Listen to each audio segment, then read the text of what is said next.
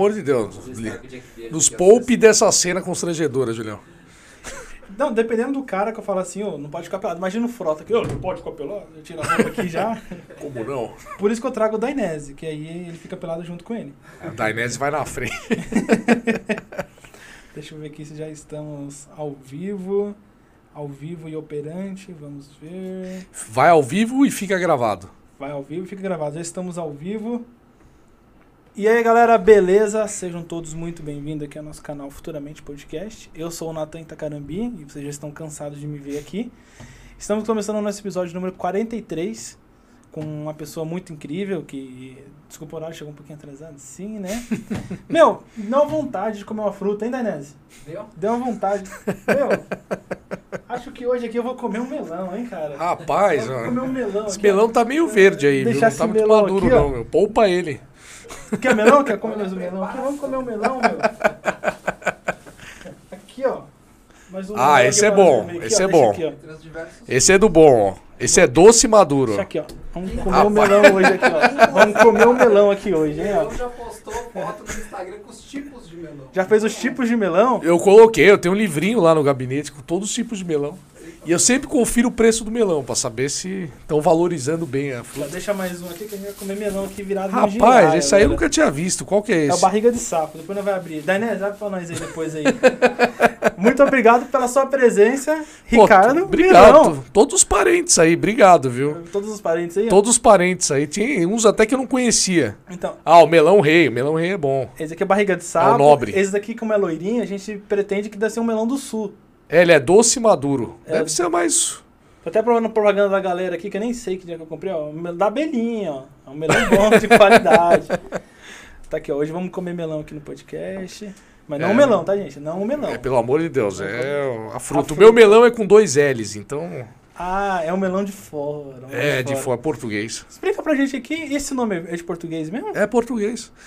É, minha família é de Portugal. Família Melão é de Portugal. Uhum. Meu tataravô, chamava Francisco da Cruz Melão, ele veio acho que no século XIX, finalzinho do século XIX. Ele veio pro Brasil e foi para São Manuel, cidade do interior de São Paulo, que é entre Bauru e Botucatu. Uhum. Aliás, que, se tiver alguém de São Manuel, sempre tem alguém de São Manuel em todo lugar. Então, imagina ter alguém de São Manuel assistindo. Um grande abraço aí pra São Manuel, terra da minha mãe também. A família da minha mãe é inteira de lá, só que é italiana. Então foi assim, ele veio, tinha duas chácaras. E aí, poxa, outro dia eu fui lá, né? Eu tento resgatar a história da família. Inclusive, a gente tem uma casa ali muito bonita, antiga, que era do meu tataravô, que hoje a gente aluga para um restaurante, ficou pra gente. E me falaram, a última vez que eu fui pra lá, que eu acho que ele trabalhava com cemitério tal, uma coisa que eu não sabia. Eu sei que ele tinha duas Qualidade. chácaras. E aí o filho dele, meu bisavô, que era o mais velho, foi mexer com café em Santos. E aí virou fazendeiro, plantador de café e tal. E cá estamos. É Bem bacana. Vamos começar falando um pouco da, da sua história. Você é advogado, né? Fez Sim. outras faculdades. Como que você entrou pra esse meio da, de advocacia? Como você falou assim, pô, quero fazer direito? Olha, o, di- o direito, primeiro, né? Eu já. Bom, eu já tinha um, um estilo muito peculiar, né? Desde pequeno, falava meio formal, tá? Então acho que as pessoas já iam falando, não, esse aqui costumava fazer defesas de amigos na escola. Sempre quando tinha uma confusão, a, a professora falava, ih, tá aí, ó, o advogado aí da classe e tal. Eu sempre ia lá, tentava defender e etc e tal. E todo mundo fala, você tem jeito pra advogado. Você Ah, se você é pra advogado da classe, automaticamente você era o folgadinho da turma, então. Já pegava o peitinho aqui, ó. Contrário, prote... advogado, não, advogado. protegia os outros, quem era folgado, né? Que, tava- que aprontava. Não, brincadeira, mas sempre ia lá, acontecia alguma coisa, sempre me colocava à frente, ia lá, defendia, manifestava. Todo mundo falava, você tem jeito de advogado, você vai dar um bom advogado. Eu falei, quer saber? Vou, me interessei vamos tentar entender. Peraí, então falaram que um dia você ia dar pra um bom advogado? Não, seria um bom Ah, advogado. tá, não, dá tá não, bom. que Ah, isso, não, ó, não, aí- jamais, não, isso aí. Aí ia pegar um pouco ruim em cima disso daí. hein? não, beleza. Deixa eu te falar uma coisa. E aí, eu vi... Cara, eu não sei... Pelo caso do nome, eu depois falei assim, será que ele é filho do João Melão? Sim. Cara, seu pai tem uma história tremenda, gigante. Ele que foi seu, seu alicerce pra você ir pro mundo da política? Pra política, sim. E é curioso, como bom liberal, ele nunca me impôs nada. Nunca, em nenhum momento, tentou me induzir a isso, nada. Ele sempre deixou a gente muito livre. Eu sou filho do meio de três irmãos. Eu tenho um irmão mais velho que chama João também. Meu bisavô era João, meu avô João, meu pai João, meu irmão João, meu sobrinho é João também. E o filho do meu sobrinho provavelmente vai ser João. Imagino que João seja. Dom Eles mantêm essa tradição e tal. Uhum. E aí o. Eu era do meio, eu era mais parecido, né? De, em características com o meu pai, eu era muito próximo do meu pai, então sempre tava perguntando coisa. Muita gente achava que eu, que eu parecia muito com ele, de jeito, até de rosto e tal. Uhum. E eu me interessava muito. Ele, na época ele estava. Na minha infância, ele tava exer... sempre exerceu né, cargos públicos, foi secretário, foi deputado federal, depois foi estadual. E eu sempre tinha mais curiosidade de entender a política. Sim. E as pessoas na escola, até pelo meu estilo, né, achavam, ah, Belão, fala rebuscado tal. Acho que ele te imita, né? Imitava meu pai, sei lá. O cara. Aí fala, não, olha o linguajar, olha as expressões. A gente repete, né? Você é criança, você tá conversando o dia inteiro com teu pai, você fica com um pouco do jeito. E aí começavam a também na escola, além de advogado, muita gente dizia que eu seria um bom advogado, ou que eu levaria gente para advogado. Todo mundo me atribuiu o papel de político. Então qualquer coisa de política é, não, Melão, falava de política na classe, a professora, todo mundo olhava, não, Melão, virava para mim um dia, um, um aluno meu criticou político, todo mundo virou pra minha cara. Eu falei, meu, o que eu tenho a ver com isso, pô?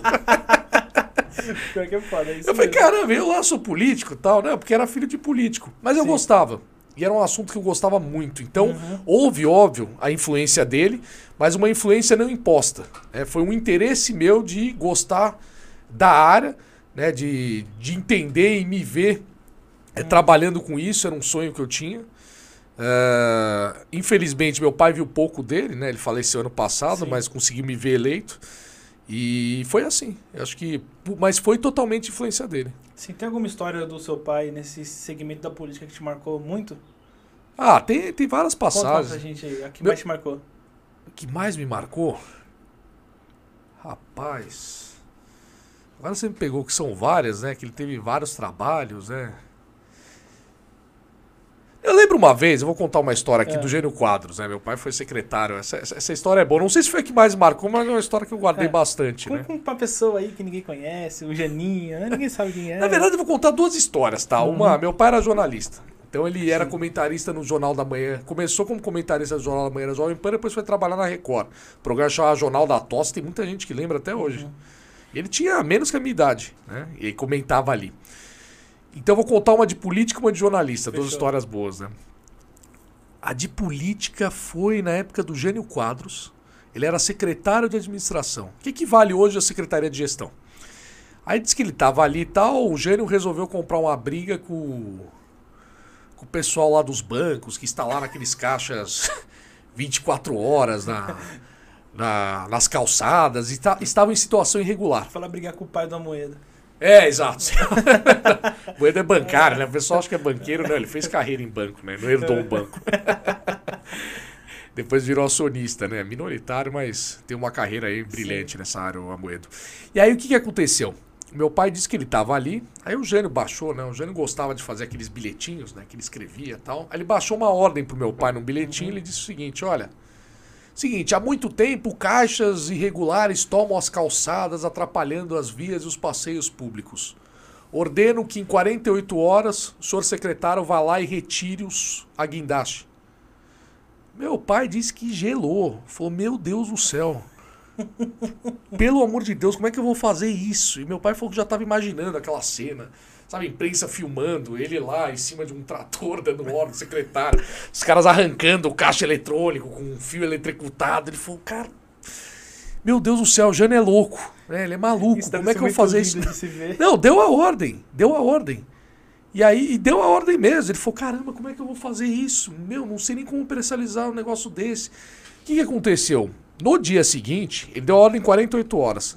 No dia seguinte, estavam todos os banqueiros de São Paulo na sala do gênio, desesperados para, pelo amor de Deus, não faça isso. Você é louco. E isso aí vai, não, não é assim que funciona, etc e tal. Aí ele virou, pois bem, ok, eu faço um acordo. Vá lá então e eu dou um prazo para vocês retirarem e regularizarem a situação dos caixas. E nisso todo mundo foi lá e regularizou. E aí foi uma lição, né? Sempre. Né, é, duas coisas né, que eu aprendi dessa história que eu guardei. Primeiro que a loucura de um personagem como o Jânio, ela tinha uma lógica. né? Enquanto as pessoas acreditassem que ele era louco, todo mundo acreditava que ele realmente poderia fazer aquilo. E Sim. com isso, né, ele trazia sempre uma situação extrema para o pessoal procurar ele e ele chegar na solução que ele gostaria. Não, Então, ele usava muito, muito isso. Não, que hoje a gente vê uma política que tá como? É cheio de cachorro latino, latino, latino. Não, o Jânio já chegava mordendo. Já chegar e Era um cachorro sorra- sorrateiro. Você chegava aqui, ó, pô, já tomava. E as pessoas acreditavam, né? Todo Uhum. mundo acreditou que não. Quando o prefeito vai lá e fala, olha, regulariza aí, você fica aquela situação, conversa nunca sai. Ele não, por ter essa fama de louco, eles realmente acreditavam, putz, o cara vai mandar o guindaste arrancar. Então todo mundo foi lá, quando falou, meu, dou um prazo de tanto para regularizar, tava quase todo mundo agradecendo. né? Uhum. E aí a segunda história que eu lembro bastante, que isso até é um, é um princípio, um valor que eu guardo pra minha vida, meu Sim. pai conta quando ele come, porque vale também pra política e principalmente pros novos políticos Sim. hoje. né? Todo mundo tem um canal de internet, de mídia, etc. Eu acho que serve muito na carreira política. Que ele disse que trabalhava no Jornal da Manhã da Jovem Pan. Ele tinha um chefe, que aliás, meu pai disse que era, foi um dos grandes gênios né, da vida dele que ele conheceu, principalmente em matéria de comunicação, que é o Fernando Vieira de Mello, que foi homenageado até tristemente com aquele túnel que alaga ali na Rebouças, coitado, merecia uma homenagem melhor. que era o túnel da Marta ali, sabe, Sei. da Rebouças, túnel Uhum. Fernando. E o filho dele, inclusive, hoje trabalha, foi jornalista, acho que da Band, da Jovem Pan, tudo. Até encontrei ele um dia, tive a oportunidade, eu falei, cara, meu, meu pai não. Muito grato ao seu pai, né? Foi o grande professor dele na Jovem Pan. Ele disse que ele estava no rádio. Aí um belo dia ele foi lá, fez alguma brincadeira mais ousada na rádio, etc. Fez algum comentário mais, sabe, pá, mais certeiro ali. Aí disse que chegou lá, acabou a- a- o programa. O Fernando Vieira de Mello chamou ele na sala, falou: Garoto, vem cá. Meu pai tinha o quê? Uns 31, 32 anos na época, acho que até menos, tinha uns 30, 30 e pouco. Hoje eu tô com 36, imagina. Aí que ele virou e falou: Garoto, vem cá na sala, deixa eu conversar com você. Meu pai tava todo feliz lá, né? Deu uma de ousada na rádio. Aí ele falou: é o seguinte, o que que você quer? O que que você tá querendo? Você, que tá- você quer ser o sujeito mais popular aqui eh, do Brasil, na rádio? Uhum. Maravilha. Beleza, solta um palavrão amanhã no ar. Tô falando, óbvio, ho- hoje é comum já quase, né? é Mas naquela época era, nossa, era um, se falasse um palavrão no ar numa rádio, Era o cara, era o era, diferentão. meu Deus do céu, né? Era ousadia, né? Sim. Amanhã solta o palavrão, amanhã manda o presidente tomar naquele lugar. Pega aqui, acaba o programa. Faça isso. Aí meu pai olhou assim pra ele e ele falou: faz isso. Te garanto que no dia seguinte. Vai... Não, aliás, São Paulo inteira vai comentar. No dia, rapaz, tem um cara na Jovem Pan que mandou o prefeito tomar naquele lugar. Vai virar um alvoroço. Né? No dia seguinte, todo mundo vai querer ouvir o programa. Vai, putz, vamos ver qual é a do cara, né? Putz, Caraca, foi seu pai que fundou o MBL, você sabe. Tá Não, porque ele tomou essa lição bem cedo, né? Poderia ter sido. Não, foi, mas aí disse que aí ele. Aí o cara chegou, aí ele falou: fala um palavrão amanhã no ar. Vai todo mundo te assistir. Uhum. Dia seguinte vai ser um estouro de audiência, todo mundo. Quero ver o maluco que mandou o presidente tomar naquele lugar. O que, que você vai fazer no dia seguinte? Você vai tirar o teu negócio e botar em cima da mesa? Aí você vai virar e falar, é, você não tem mais o que fazer. Você vai, você vai tirar a roupa ali, tô tirando a roupa no estudo, colocar em cima da mesa. É. Falou, beleza, você vai fazer isso. E no terceiro dia? Acabou, você não tem mais o que fazer. Foi o que ele falou, se você ir por esse caminho, o que, que acontece? Todo dia você vai ter que fazer uma coisa mais extraordinária. Sim. Porque as pessoas vão cansar. Até que um dia você não tem mais o que fazer, você vai pra casa. Você perde a graça. Então ele falou, então garoto, faz o seguinte, vai nas bolas dentro, vai pela credibilidade. Não vai em busca de popularidade. Popularidade é um caminho difícil, complicado. Credibilidade é o caminho certeiro e estável. Aí meu pai aprendeu desde essa época que, olha, vai bola dentro, faz bons comentários consolidados, você vai construindo uma imagem sólida. Sim. Então você fica com uma imagem sólida. E é diferente. né? Então ele, ele me ensinou isso. Ele falou, filho, não tenta ir por rompante de popularidade, não vai aos extremos, segue a tua linha, se mantém coerente aquilo que você acredita e, e vai leve, vai indo, vai construindo, né? vai galgando. Porque prestígio, né? Prestígio, respeito, uma vez que você consegue, né? e uma vez que você Sim. perde, nunca mais se recupera. A popularidade é aquilo. Depende do momento, é muito onda. Hoje está fazendo mais sucesso isso, hoje está mais sucesso aquilo. Né? Tem dias que você vai estar seguindo uma linha, vai estar fazendo mais sucesso alguma novidade, mas se você continuar ali crescendo, volta, né? O mundo é cíclico. Igual teve agora essa eleição do, do Bolsonaro. O que teve de capitão, major, todo. Se eu me candidatasse lá, colocasse lá capitão Natan, nem sou da polícia nem nada, eu tinha ganhado. Que quem entrou de capitão, delegado e major, general, não sei o que, gigante. A popularidade daquilo entrou num, num nível que a gente entrar lá na Leste, por exemplo, escrever lá capitão, deputado, major, é um monte que tem. Tem lá quase todas as patentes. Sim. E você sabe que esse efeito, né? Eu, le- eu lembro durante a eleição, isso eu fiquei surpreso, né? Você vê, infelizmente, como não se informa muito na hora de votar. Eu tava com um taxista durante a eleição, era candidato. Tava andando lá, aí tinha um cara distribuindo um jornalzinho ali no farol de algum candidato. Meu, o cara pegou, abriu o vidro, a hora que distribuiu, ele falou: É do Bolsonaro? É do Bolsonaro ou não é? Aí o cara, não, não, não, não é. Ah, então não quero. Aí o que eu fico pensando, se tivesse ali, se o cara tivesse dado um santinho com uma patente qualquer dizendo fulano de tal, sei lá, capitão bigode, voto em Bolsonaro, tinha o voto do taxista. Sim. Tinha, o cara nem ia pensar muito, não ia saber o que ele defende, qual é a história dele, o que ele já fez na vida, nada, ia pegar e votar. Não, colocou o nome de capitão ali, você ganhava. Ele só ia falar, capitão tá com o Bolsonaro, então beleza, eu tô votando esse cara. Sim, o Meca tava aqui, ele fez com a gente, eu perguntei, Meca, qual que é a sua opinião aí sobre Bolsonaro? Ele fez assim, ah, hashtag fechadão com o Bolsonaro, o cara irritando aquela O hora. Meca. É que o Meca tem uma história, né? O Meca, é, na rota ali, todo, tem todo um histórico de defesa, então ele já tem algo consolidado, né? Sim. Então o Meca realmente É major. é o major. É, sim, com certeza. é o major de respeito. Sim, como que foi você entrando nesse mundo da política? Você foi candidato a vereador, né? 2016. Ficou em segundo lugar dentro do partido, não conseguiu entrar. Como que você teve esse, essa ideia? Falou assim, não, eu vou entrar pra política. Ah, legal. Bom, na faculdade de Direito, eu já, eu já fui direcionando até minha formação jurídica mais para a área pública. Então, Uhum. depois eu fiz até uma especialização em Direito Administrativo, que, falando aqui de termo bem simplista e chulo, é o direito da administração pública, né? Que, que versa sobre as regras que regem a administração pública e os seus administrados. Eu já ia meio que direcionando. E aí eu tive a oportunidade, na época, de trabalhar na Prefeitura de São Paulo. Então eu trabalhei subprefeitura de Parelheiros, trabalhei subprefeitura da Casa Verde, tudo aqui na cidade de São Paulo. E foi legal, porque eu fui convivendo com, com experiências distintas da minha realidade. Porque eu não nego, graças a Deus, né, eu contei aqui a história da minha família, né, meu bisavô, que pôde aí que cresceu como empreendedor, com plan- plantando café, fazendas e tal. Graças a Deus eu tive sempre uma condição muito boa de ter um bom estudo, de, né, minha família sempre teve boas condições. E eu agradeço muito. Aliás, Não, estar na política é uma forma também de tentar retribuir. Agradecendo isso que eu falei, olha, eu tive a oportunidade de estudar, me formar, talvez eu seja a pessoa, conviver mais próximo da política, Sim. né, uma política séria, eu falei, talvez eu senti um pouco de missão. Eu falei, se eu nasci aqui não é à toa, se eu tenho essas condições, é porque, né, talvez eu tenha real condição de me dedicar para melhorar a situação de outras pessoas, dentro daquilo que eu acredito. Sim, isso realmente é verdade. Galera, ele chegou aqui com uma Porsche Panameiras. É esse nome, Quem a coisa mais mano. linda, entendeu? Todo o nosso Então, era Brasil meu- tá com a família deles. você Então, era o meu bisavô, né? Tem que lembrar que tem avós, tio Entendeu? avós, primos, tios, tias, vós aí, já dividiu bastante. Mas tem um pouquinho ainda lá. O cara um pouquinho, conseguiu pelo menos garantir meu estudo, Assim, é uma ó, boa saúde, mas temos, ó. temos que Assim, trabalhar, né? Temos que trabalhar aí pra sobreviver, não é? assim, assim, Não é tudo divide, né? Mas Não, com certeza. É, quem é aqui de São Paulo também, quem não é, que não conhece Parelheiros, cara, tem índio em Parelheiros. Vocês Tem. não têm ideia disso. Tem realmente índio, lá tem a Oca. Beleza, índios ficam de bermuda, camiseta do Flamengo, né? Fica... Eu fui lá ver aqui hoje deve ser Corinthians, tinha do Flamengo, não era Era do nem... Flamengo. Tinha o cara lá do Mengão lá, bermudinha, chinelo Você tem aldeia indígena lá. Não, sim, meu sobrenome é Itacarambi. É de índio também. Ah, você é descendente de índio. É, eu fui lá ver se tinha algum primo perdido. Se for, vai que tem aí, né? Não, alguma tribo pra me reivindicar, falar, não, eu que sou o novo cacique daqui. não, mas Parelheiros é, uma- é um mundo totalmente diferente. Lá Totalmente. sofre demais a- a- aquela, aquela localidade.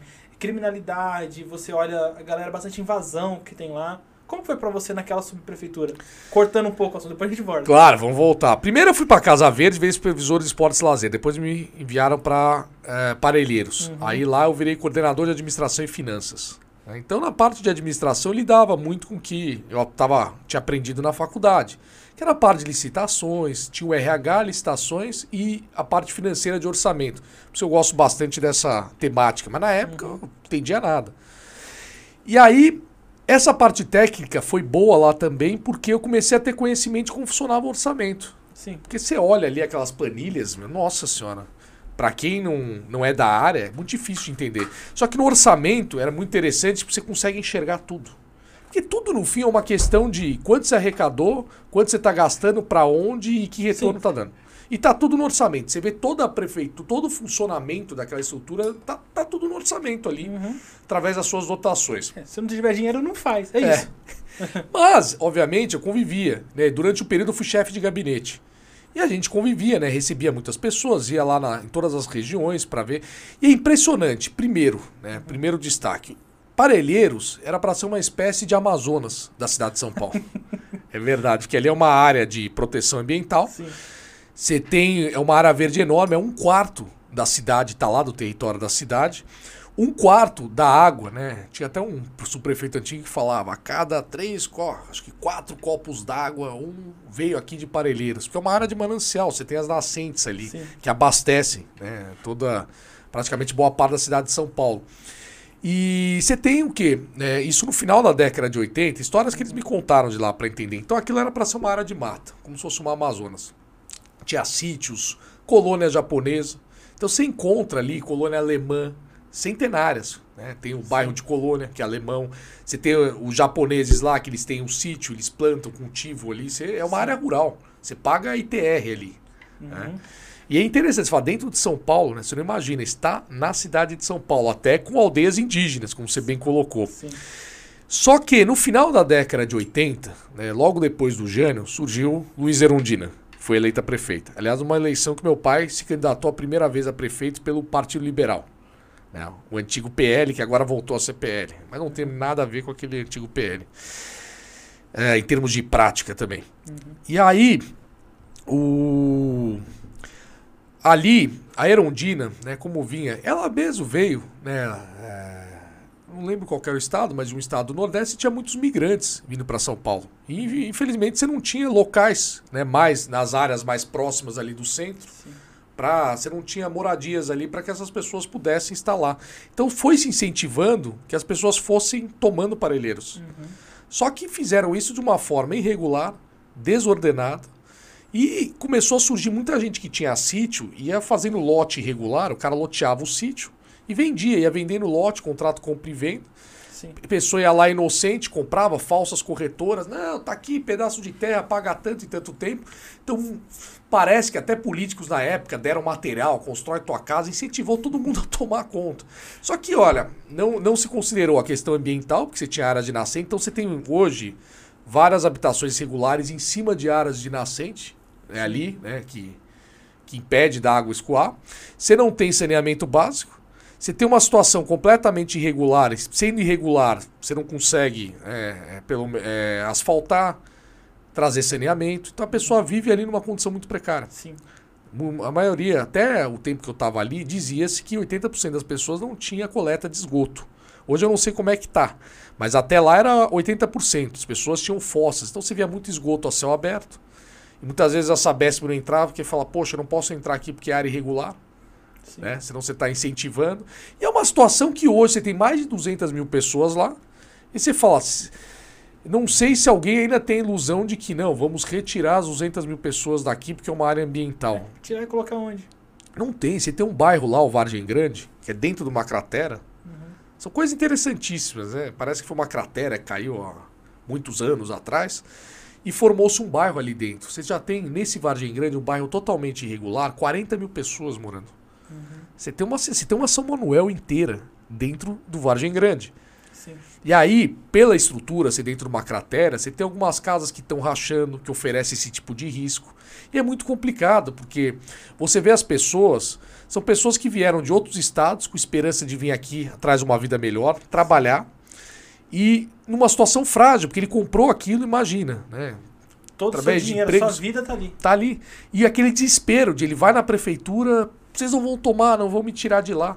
E aí você vê e fala, mas como é que você comprou tua casa? Aí eu falava, meu, não compra antes de vir pra cá. Se for comprar alguma coisa, aconselha, né? Vem aqui, a gente fala, ó, aqui é regular, não compra. Porque aí ele fica contrato de compra e venda, mas ele descobre que ele não pode ter aquela área, porque é irregular. Sim. Então ele fica naquele desespero, meu Deus, eu posso ser despejado.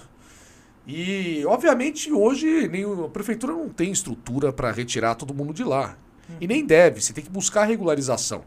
eu entendo que você tem que lidar com as situações extremas, né? Então, tá em cima de nascente, você vai tirar as casas que estão em áreas de risco, área de deslizamento, vai tentar ali acertar, mas vai ter que regularizar, não tem Sim, jeito. Tem que dar dignidade. Tem que dar dignidade. Pra essa, pra essa galera. E era muito ruim, é rua que não era asfaltada, o pessoal ia lá pedir asfalto. Não, asfalta a rua, pavimenta. Eu falo, putz, não pode. Se a prefeitura entrar lá e pavimentar, eu tomo um processo aqui, eu tô ferrado. Né? Não dá. Poxa, eu entendo tua situação. Então era muito triste. Questão de saneamento, então você via lá as crianças brincando, esgoto a céu aberto ali. Você fala, puxa, tem que resolver. Então eu tive esse convívio com essa realidade e foi muito rico e muito interessante na minha experiência. Ah, muito bacana. Porque a gente absorve isso e fala, poxa, olha a responsabilidade que a gente tem quando a gente assume um cargo público. Assim, agora que você falou de Parelheiros, eu até lembrei de uma história. Meu, meu primeiro emprego foi na Estrela Lojas, Estrela Modas. E lá tem uma loja lá em Parelheiros, do lado do terminal. Do lado do terminal ali, É. Aí eu fui lá, que eu trabalhava lá no no, TI, então. tava lá limpando os computadores tudo, e bateu uma fome, falei, pô, vou almoçar no botequinho ali do lado. Aí eu fui lá, peguei minha comida, tava comendo, aí chegou um cara com uma barba grandona assim, falou, e aí Zé, faz uma costela e uma salada de fruta que eu já volto. Aí eu, eu sempre gosto de ficar sempre atento e tudo, eu fiquei olhando e falei, meu, que diabo de cara é esse? Eu com uma salada de fruta e uma costela, né? Aí o cara volta com um bode na coleira, com bode. um bode, um bode grandão, assim, na coleira. Aí pegou o prato, sentou na mesa, colocou o prato assim, aí o bode começou a comer a salada de fruta. e ele almoçando aqui com o bode, tranquilão. E todo bode mundo lado? E eu olhando assim, falei, caralho, o cara tem um bode. E o cara comendo com o bode, assim, tranquilão, todo mundo tranquilo, assim, tipo, ah, normal, o cara tem um bode de estimação. o cara com um bode na coleira. então, isso que é Parelheiros, pra vocês terem uma noção Não, você aí. vê cavalo ali andando. Você... Nossa, você tem cada coisa ali. Lá o, a, a charrete paga IPVA lá, pra vocês terem mais ou menos uma ideia. É mais ou menos isso. Sim. E aí você foi depois, como que foi essa transição sua? Você tava de lá Não, aí eu pra onde? saí, eu fiquei lá, depois eu saí, aí eu não, não tinha trabalhado mais com política, nada, Uhum. nem administração pública. Ah, eu fui trabalhar numa consultoria. Aí é algo totalmente diferente, né? Você sai de Parelheiros e vai pra Faria Lima. Virou um Faria Limer. Virei o Faria Limer. Então É. você começava a almoçar e você viu uma outra realidade. Eu fiquei três anos e meio em Parelheiros. Quando eu voltei pro Faria Lima, eu falei, caraca. Não era mais um bode, na Faria Lima um Shih Tzu, um Golden. Já um era outro. É, É. já, já não tinha mais o bode ali. Não né? tinha um bode, era um Shih Tzu. Tinha um shih tzu ali. e aí fui trabalhar numa consultoria chamada Go Associados, Geo Associados, que lida com projetos de infraestrutura, estudos econômicos, defesa da concorrência. É uma consultoria multidisciplinar. Então lida com muitos projetos também que tem a ver com a área pública, né? infraestrutura, estruturação de parcerias público-privadas. E ali foi um- uma área muito interessante, que foi um aprendizado muito mais técnico Uhum. né, daquilo que eu já estava estudando na faculdade e estudado na minha pós-graduação da, na, na GVLO, né, na Faculdade de Direito da, da GV. E aí eu fiquei lá quase três anos trabalhando com isso, né? só que sempre ali próximo da área pública, mas trabalhando na área privada. Sim. E aí foi quando né, eu já, já estava acompanhando o surgimento do Partido Novo. Porque isso é uma coisa que era muito complicado, que o liberalismo, né, as ideias liberais, você se dizer liberal, né, praticamente durante muito tempo assim, parecia que você era um ser egoísta, capitalista, é, voraz, né? Capita... Infelizmente demonizaram os partidos. Lembra até É o o... PT no poder, a galera É, jogando exato. assistência pra todo mundo aqui, ó. Você, tudo bem? Tudo, toma assistência pra você aí. E Exato. o povo falando, "Sou liberal, eu quero Exato. que seja a lei aqui de, do melhor aqui. Aí você você falava, é, destaca. Aí você falava em privatizar, e tinha lá o Lula se gabando da Petrobras, o quanto estava se valorizando, olha a gestão que nós fazemos na Petrobras, Pressão é etc. nossa. Depois você viu, é, exatamente. Depois a gente viu exatamente o que estava sendo feito ali. Mas naquela época era muito difícil Uhum. discutir liberalismo. E os próprios partidos, né? Você tinha o PL, que era Partido Liberal, juntou Sim. com o Prona virou PR. Agora voltou a ser PL, porque agora tá mais na moda dizer que é liberal, né? Mas o não, virou PR. O PFL, que inclusive depois meu pai acabou indo para lá, que era o Partido da Frente Liberal, você tinha ainda um pouco de liberalismo, você tinha algumas pessoas ali que tentavam propagar as ideias, mas obviamente a maioria nem os políticos ali eu acho que nem fazia muita noção do que era liberalismo, mas era ainda partido da Frente Liberal, mudou para democratas Sim. tirou o nome. Né? Não, não, liberal, Partido da Frente Liberal não. Acho que contrataram ali alguma agência de marketing, não. Vamos colocar o nome Democratas. Então Mais acabou. É, acabou. Todo mundo foi escondendo esse lado liberal e essa defesa das ideias liberais. Quando o Novo surgiu, primeiro com o movimento, eu tinha visto em alguma revista ou jornal já, eu tinha amigos que estavam participando ali do início da formação, e eu falei, ó, interessante, é um partido que É novo. é novo, já era ba- só por ser novo é bacana, porque eu fui, eu fui filiado em outros partidos, né? Isso eu falo claramente. Fui Sim. filiado ao DEM, né? depois ao PSDB. Não, o cara do marketing que criou esse partido é muito bom. Não, vamos criar um partido novo. Novo. Novo. Novo. Aí tava ali novo, falei, bom, já conhecia a, a, a- a forma de funcionar dos partidos. Uhum. E achei interessante o novo porque ele propôs uma governança diferente. Sim. né?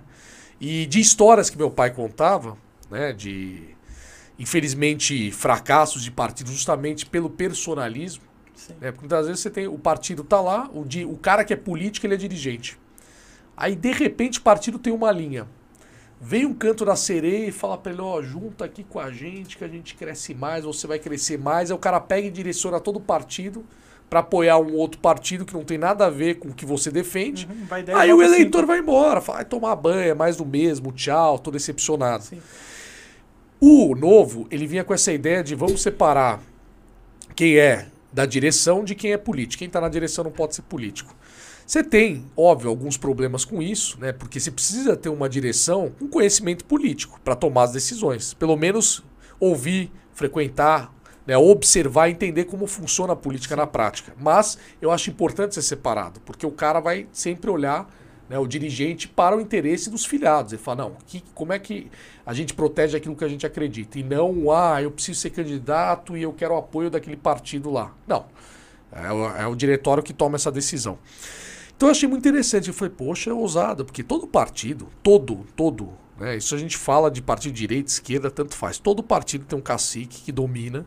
Né, você tem um grupo, são várias facções, aí você tem um grupo que assume o poder, esse grupo se impõe e é um cara que é o cacique, que geralmente é político, que cerca ali qual que é o grupo dele que apoia ele, e quando ele está no poder, ele direciona o partido para como ele quiser. Ah, eu quero que apoie o presidente. Então, ótimo. Ele vai lá negociar com o presidente, ah, eu quero um ministério, quero tais e tais cargos. Aí ele bota a turma dele lá e fica todo mundo ali numa boa. Né? E aí quem está próximo dele tem o poder. Aí de repente ele cai em desgraça, perde uma eleição, aí o outro grupo de alguém que ganhou em outro lugar assume, aí todo rouba. mundo, aí o grupo do fulano assume todo o poder, os cargos que tem à mão e é ele que negocia quem que o partido vai apoiar, quem que o partido vai lançar. Não, É sempre assim. Isso que você falou aqui agora aconteceu na minha terra natal, que é Mauá. Que nem quem assumiu lá é o Marcelo de Oliveira, que era um vereador do PT, se tornou prefeito do PT. E ele trouxe secretário de São Roque, um cara que chama Morcegão. Morcegão. Morcegão. Olha só. Eu até fiz uma piada lá, no, que até fui xingado por uma galera, que o, teve um cara que colocou assim, Mauá está sem luz, está escuro. Eu falei, mas o secretário é morcegão. O morce- é por isso, né? O morcegão. Eu fui, nunca fui tão xingado na minha vida. Sério eu adorei. Isso foi no grupo da Feira do Rolo. Deve, teve umas 5 mil curtidas no comentário, 200 mil pessoas me xingando, mas tudo bem. Então, tipo, a gente vê isso realmente acontecendo, que agora o PT, ele era, o PT era gigante. Aí como foi quebrando em vários estados, agora se juntou tudo em três só, né? Que acho que é Diadema, Guarulhos e Mauá. E Mauá. Acabou. Então tá tudo mal. Trouxe gente de São Roque, trouxe gente do interior. trouxe É, gente eles vão abraçando. Se juntando. Eles se, eles se juntam ali, né? Isso é muito. Isso, isso é uma pena, né, política, né? Porque o cara se acostuma em fazer política. Sim. Ele é profissional de fazer E política. esquece do povo. É, a hora que perde a eleição, você fala, o que, que esse cara vai fazer da vida? Sim. Ele sabe fazer política, ele sabe fazer voto. Aí, obviamente, em partidos assim, eles vão lá, ah, não, pera aí que a gente tem uma cidade ali. Aí o prefeito que tá lá abraça todo mundo do estado inteiro pra dar cargo pra todo E mundo. o que cacique só jogando a galera. Vai, vai. e o cacique vai, vai, vai, Pega o cargo, assume você isso, você aquilo. Sim. Onde tem cargo, eles colocam alguém. Porque esse cara é um cara que, se for pra iniciativa privada, sabe-se lá Deus o que, que ele consegue fazer. Porque ele não, não. A vida dele inteira, ele não aprendeu nada a não ser fazer política e fazer voto. Isso é um perigo que, né, e, e que a gente tem que sempre se atentar quando a gente entra na carreira pública. Saber que nós não somos eternos Sim. não ter esse apego ao cargo e saber que é um, é um período que a gente assume ali uma missão. Nós somos um soldado que vamos lá cumprir uma missão e estamos correndo maratona. Sim. Não é corrida de 100 metros. Você fala, olha, eu vou entregar o meu bastão pro próximo uma mara- corrida de revezamento. Eu diria que é uma maratona de revezamento. Sim. Então você corre ali um- uma certa distância, mas você fala, poxa, quero correr bem para entregar o meu bastão numa condição vantajosa pro próximo que É, o chegar. gabinete que você tem hoje, quantas pessoas já sentou naquela cadeira no seu gabinete? Um monte. Nossa, imagina. Quatro, quatro anos, uma galera nova, se você for no pé da letra. É, exato. E, a- e aí, voltando, desculpa que eu acabei não contando a origem, né? Que a gente. A gente mudou aqui. Ah, eu rodo, viu? Tem que, tem que me direcionar bem, senão eu vou contar outra história, eu lembro. E aí eu vi que tava surgindo um novo. Eu falei, bom, legal, gostei. Gostei dessa proposta. Não só por se assumir liberal, de fato, falei, pô, Partido Liberal, eu sou liberal. Imagine, né? Você tava lá no DEM, né? E aí naquela época era PT ou PSDB, ninguém mais tinha condições. E aquele desespero, precisamos tirar o PT do poder. Eu acabei me filiando no PSDB também. E Só que o PSDB você fala, é Partido Social Democrata. Ah, mas tem liberal também. Não, mas o Fernando Henrique, quando foi presidente, foi o que mais privatizou e tal. Mas fica aquela coisa que você não tem aquele, aquela essência liberal. Né? Você tem sempre um lado social-democrata. Então você já não está num ambiente completamente. Eu, eu tenho a coerência para mim, né? até pelo que meu pai sempre me, me ensinou: olha, nunca perca a coerência, filho. Seja sempre correto, nunca perca a coerência. E ser coerente é muito importante nesse ponto. Meu pai tinha até uma frase que ele fala: quem se mexe muito não sai na foto. então, Ou sai tremido. é, exato, ou sai tremido. Exatamente. Então eu falei, bom, como é que você, né, se você um dia quiser ser político, você vai sair candidato num partido que está escrito ali, social-democrata. Aí eu falo, não, mas eu sou liberal. Tá, mas você está num partido que o nome é... So... Ah, mas partido no Brasil... Você já começa a distor... Você já começa... O, o nosso sistema eleitoral já começa distorcido. Você fala, mas peraí, você é liberal, está num partido social-democrata, porque não tem um partido liberal aqui no Brasil?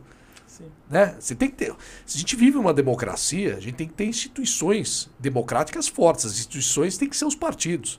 Então cada partido tem que ter ali a sua visão e tem que defender ela. Uhum. E acabou, não dá pra você ter essa distorção. Aqui cabe tudo. No Brasil, não, os partidos viraram legenda. Ah, tem voto, entra. Tem voto, entra. Pra você Sim. fazer a maior bancada, pro cacique ter lá tempo de TV para negociar, fundo partidário, fundo eleitoral agora. Felizmente é assim. O Novo já veio com uma proposta diferente nesse sentido e tinha uma governança. E aí eu participava até nessa época de um grupo político de amigos. Na verdade era um grupo de amigos que queriam discutir política. né? Eles faziam encontros para discutir arte. Nessa época eu não participava. Aí eles iam fazer um grupo para discutir política e iam chamar lá políticos para ir falar. Um grupo para discutir arte. Não, eles, não, é que é assim, ó, é só para não atropelar, era um grupo de amigos que eles se reuniam no apartamento. Aí você tomava um vinho, comia uma esfirra lá, e aí eles discutiam antes, eles faziam um grupo de estudos. Antes, era eles gostavam de discutir arte. Então eu chamava alguém que entendia de arte para falar tal. Eu não participava nessa época. Puta rolê aleatório. Aleatório, eu não participava. Degustar queijo, tomando. É, não, pior que, tipo, não, pior, pior que pior que é interessante, porque se fosse vinho e queijos, você tem um estilo. Não, Mas não, os caras pediam. Era, não, era, era esfirra no Habibs Uhum. e um vinho. Então vinha aquelas caixas do Habibs cheias de esfirra e você tomava um vinho. Não é que tinha uma degustação, era uma mistura. Aí, É, Era interessante. E aí um amigo meu me chamou ele falou, cara, Melão, vem participar porque a gente vai começar a discutir política. Aí ele me convidou, né? Falou, pô, sei que você gosta do assunto. Passa lá e vamos discutir política. A gente vai chamar várias pessoas, secretárias, vereadoras. Quem conhecesse alguém, falava, ah, conheço fulano de tal. Ia lá e chamava. E aí, curiosamente, chamaram o João Moedo. Por que curiosamente? Porque numa semana antes, eu tinha ido com meu pai no lançamento do livro do Luiz Felipe Dávila, que aliás é um grande liberal, que era foi quem fundou o CLP, Centro de Liderança Pública, tudo. E aí nesse, nesse lançamento, eu conheci um amigo meu em comum, apresentou a Moedo, falou: "Ah, esse cara é o presidente do daquele partido novo lá que estão tentando formar". Foi, porra, legal. Já acompanhava no Facebook. Aí eu conheci ele, cumprimentei, eu falei, ô, parabéns, eu acompanho, poxa, quero ajudar, tomara que vire partido e tal. Aí depois, deu uma semana depois, curiosamente chamaram, era o Amoedo para falar do Partido Novo, nesse grupo. Aí encontrei ele, eu falei, pô, e aí? Ele lembrou de mim. Falou, e aí, que legal tal. Aí ele falou, já leu o livro lá? Eu falei, poxa, comecei a ler e tal, não terminei. Aí ele começou a contar o partido.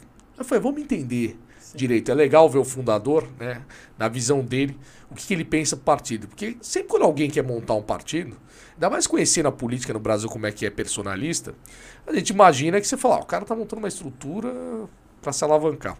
sim.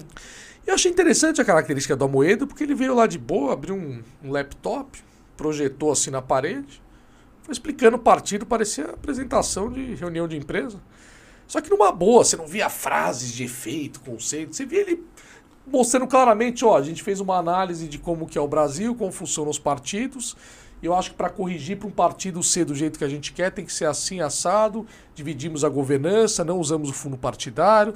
Nossos princípios são esses, nossos valores são esses. Vamos fazer processo seletivo para escolher candidato. Eu falei, rapaz, olha que interessante. De fato, é uma instituição. Aí eu marquei depois, peguei ele lá no Facebook, mandei uma mensagem, queria, né, queria levar um outro amigo meu que queria ajudar também. Falei, ó, você me receberia aí quando você estiver em São Paulo? E marcamos no escritório dele, fui lá conversar com ele. Aí eu achei bem interessante, que ele falou uma coisa para mim que eu guardei. Ele falou, olha, Ricardo, eu... Minha ideia é formar uma instituição uhum. para durar mais 100 anos. Eu não estou com pressa e com ânsia de chegar no poder logo. Eu quero uma instituição de 100 anos, né? Eu quero um partido que siga esses princípios, valores e ideias e se mantenha fiel a eles. Uhum. Aí eu falei, ele, ele, tinha essa visão institucional. É, nós vivemos uma democracia eu acho que os partidos deveriam ser instituições democráticas. Não são, são legendas. Sim. É clube, né? Eles juntam lá quem tem mais voto, não importa o que você pensa, seu histórico, nada. É, trouxe voto, tá aí. Pô, aqui não, a gente vai selecionar gente alinhada com isso. É óbvio que, né, para a teoria para a prática, o partido se aprimora. O importante é que ele mantenha a essência. Você vai selecionar uma hora ou outra um cara ruim, você vai ter enganos, mas você tem que se aprimorando. Mas a essência é essa. Aí falei, olha que interessante. Estava muito dentro da minha visão. Eu falei, olha, eu acompanhei partido de perto, vi a história do meu pai, muito do que ele falava, do que ele me contava. E eu realmente vejo aí um caminho de verdade, porque é o primeiro partido que surge com esse desprendimento com essa ideia. Sim. Não precisamos chegar no poder, né? Porque vira um apego ao poder. Não, precisamos chegar no poder por quê? Porque eu vou fazer o bem pro Brasil. Tá. O que, que é o bem pro Brasil? Não, vou ajudar o povo. Ajudar como? É possível? Quanto que arrecada? Tem que arrecadar tudo isso? Vai gastar onde? Sim. Vai direcionar para onde? Ninguém discute. Todo mundo quer chegar no poder para fazer o bem, ninguém sabe o que, que é o bem que o cara propõe. E fica aquela ânsia de chegar ao poder e começa a valer tudo. Não, para chegar no poder vale tudo, vale tudo. As pessoas se distraem tanto com o meio, o meio, né? esquecem o fim. Sim. E aí eles começam a se distorcer nos meios. Não, não, não, peraí. É, vai entrando naquele maquiavelismo, né? Os fins justificam os meios. Sim. Então, não, para a gente fazer o bem isso aqui na política é aceito, não, isso aqui só funciona desse jeito, o jogo é esse. Você não tem um partido que vira e fala, não, nós não vamos jogar o jogo desse jeito, porque a gente discorda. A gente vai seguir todo o processo conforme a gente acredita. Tinha até uma frase que o Boedo repetia muito, que era é, mais importante do que dar certo é fazer o certo.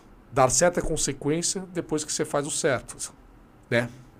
Então essa é a essência. Você Depois sempre... dessa frase que você falou para mim que o Amoedo falou, tenho certeza que o nome do Partido Novo foi ele que escolheu. Fazer o certo dá certo, Partido Novo é o novo.